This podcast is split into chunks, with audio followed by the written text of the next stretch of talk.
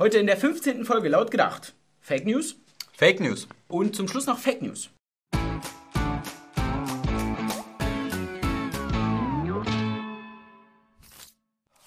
Fuck. Freunde, ich habe schlechte Neuigkeiten. Mein Computer wurde gehackt. Ich habe mir einen Trojaner eingefangen. Das ist so Schadsoftware, die deinen Computer verschlüsselt bzw. einfach deine Daten unzugänglich macht, wenn du mal wieder unbeschwert auf YouPorn rumsurfst. Ah, in meinem Fall muss ich hier 740 Euro zahlen, um meine Daten wieder freizugeben. Oder ich leite das Ganze an einen Freund weiter.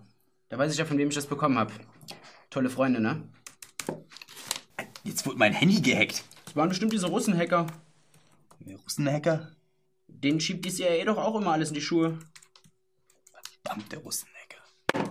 Hinter dem Erpressungstrojaner stehen angeblich syrische IT-Studenten, die mit dem erbeuteten Geld Nahrung, Medizin und Zuflucht für die Menschen in dem vom Bürgerkrieg gebeutelten Land suchen wollen.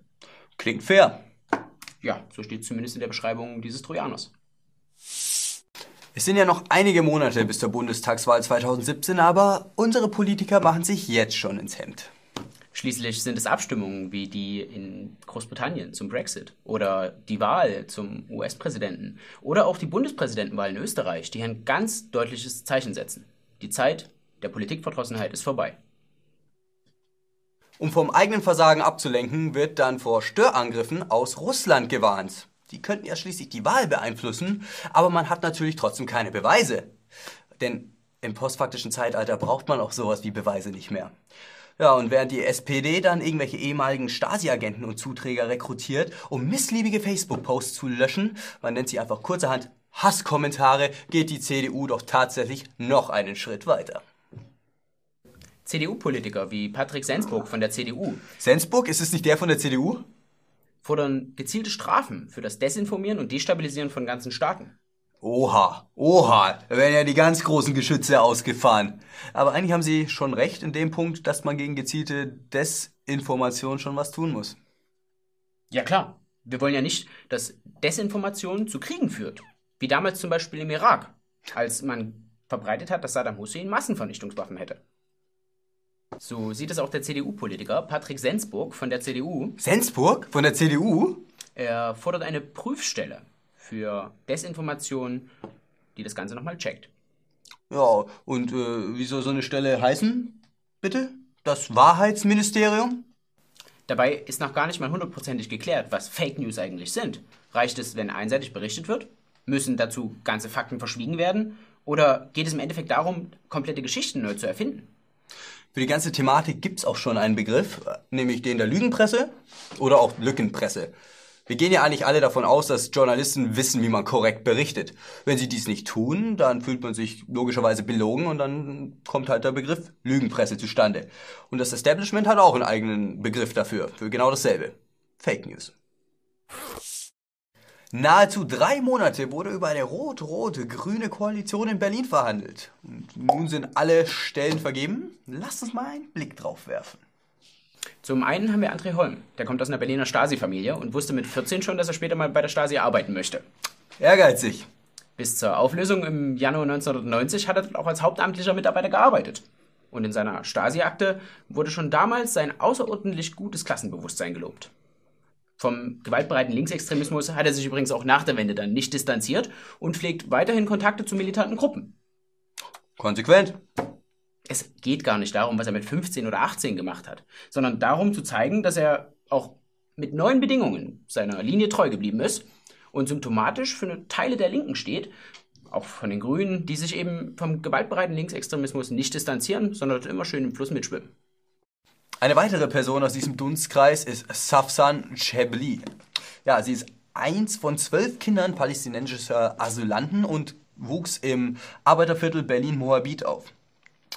Die studierte Politikwissenschaftlerin war unter anderem als äh, Sprecherin des Auswärtigen Amtes unter Frank-Walter Steinmeier tätig. Warte mal, ist das nicht unser Bundes-U? Ja, ganz genau. Und dort fiel sie vor allem durch Stammeln und Stottern bei Pressekonferenzen auf. Darüber hinaus ist die Dame auch bei Juma, bei dem Projekt Juma, ja, tätig. Das ist ein äh, Projekt, das auch vom Familienministerium finanziert wird. Und Juma steht für Jung Muslimisch Aktiv. Dieser Verein hat auch sehr, sehr interessante Ansichten. Der Diskurs über Integration im Allgemeinen, also Integration ist ein ziemlich unbeliebtes Wort äh, bei Jumma, weil ähm, wir uns natürlich nirgendwohin integrieren müssen. Safsan Shebli ist gläubige und praktizierende Muslima und hält Kopftuchtragen für eine religiöse Pflicht. Selber macht sie es allerdings nicht, denn mit einem Kopftuch könne man keine politische Karriere machen hier in Deutschland. Wenn das nicht nach Wolfs im Schafspelz klingt von Leuten, die sich eh nicht integrieren wollen. Wie dem auch sei, sie hält auch die Scharia, also sie kämpft für die Scharia und hält es auch für mit dem Grundgesetz vereinbar. Was für uns als also kompletter Widerspruch äh, scheint, ist für natürlich für Menschen, die sich wie gesagt nicht integrieren wollen, reinste Logik. Außerdem, und als äh, letzte Fun Fact, hält sie ihren Vater, der kein Wort Deutsch spricht und Analphabet ist, für besser integriert als manche äh, AfD-Funktionäre. Und dann haben wir da Ephraim Sommer, geborene Barber. So wie Ali. Ja, die ist bereits ähm, nach einer missglückten Bürgermeisterwahl in Berlin-Lichtenberg ähm, da vom Schaufenster abgetreten. Das hatte nichts damit zu tun, dass sie im Jahr 2009 eine Demo organisiert hat, die da hieß gegen Nazis, Staat und Kapital, auf denen es linksextremistische Steinswürfe von vorne bis hinten gab. Hatte auch nichts damit zu tun, dass dort Parolen geschrien wurden wie Zieh wie Schweine, Schüsse in die Beine.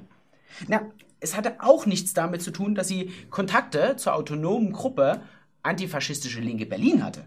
Nein, was sie zu Fall gebracht hat, war schlussendlich einfach nur, dass sie sich die ganze Zeit während des Wahlkampfes als Linksextreme dahingestellt hat und gesagt hat, ich bin Historikerin und ich habe einen Bachelor of Arts. Zumindest hat sie da so getan. Rauskam dann, dass es diesen Bachelor of Arts bei ihr zu diesem Zeitpunkt noch gar nicht gab und alles erstunken und erlogen war. Freunde, bei all den Fake News.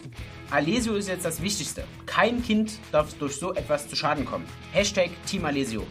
Sehr richtig, Alex. Ansonsten, das war's mit der heutigen Folge. Danke fürs Einschalten, Freunde. Kommentiert, abonniert und teilt den Scheiß.